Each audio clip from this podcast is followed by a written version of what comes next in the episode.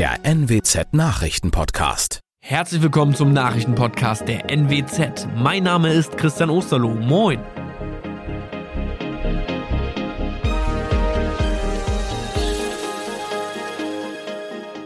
Und das sind die Themen des Tages.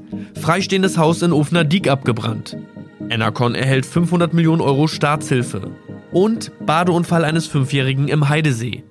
Im Oldenburger Stadtteil Ofener Diek ist am Montagabend ein Haus in Flammen aufgegangen. Die Rauchsäulen des Feuers waren bis nach Etzhorn zu sehen. Passanten hatten den Notruf alarmiert. Beim Eintreffen der Oldenburger Berufsfeuerwehr befand sich das Gebäude bereits im Vollbrand. Aufgrund der starken Rauchentwicklung wurden alle Anwohner gebeten, die Türen und Fenster zu schließen. Das Haus war zum Glück unbewohnt und wurde als Lager genutzt. Es befanden sich nur noch zwei Rasenmäher in dem Gebäude. Menschenleben waren nicht in Gefahr. Die Einsatzkräfte konnten vor Ort nichts mehr retten.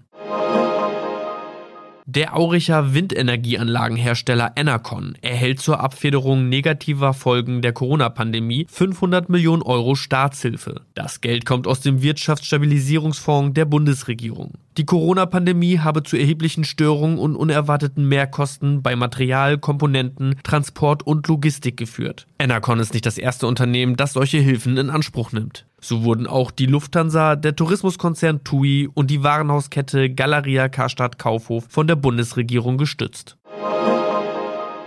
Zu einem Badeunfall ist es am Montagabend in Holdorf im Heidesee gekommen. Ein fünfjähriger Junge war laut Polizeiangaben unter Wasser geraten. Das bemerkten drei Ersthelfer aus dem Landkreis Osnabrück und zogen ihn aus dem See. Einem Helfer aus Neunkirchenförden gelang es, den Fünfjährigen zu reanimieren. Ein weiterer Ersthelfer aus Holdorf unterstützte die anderen Helfer. Beim Eintreffen der Polizeibeamten war das Kind wieder bei Bewusstsein. Der Junge wurde zu weiteren ärztlichen Versorgungen mit einem Rettungshubschrauber in eine Klinik gebracht. Das waren unsere Nachrichten aus der Region. Weitere aktuelle News aus dem Nordwesten finden Sie wie immer auf NWZ Online.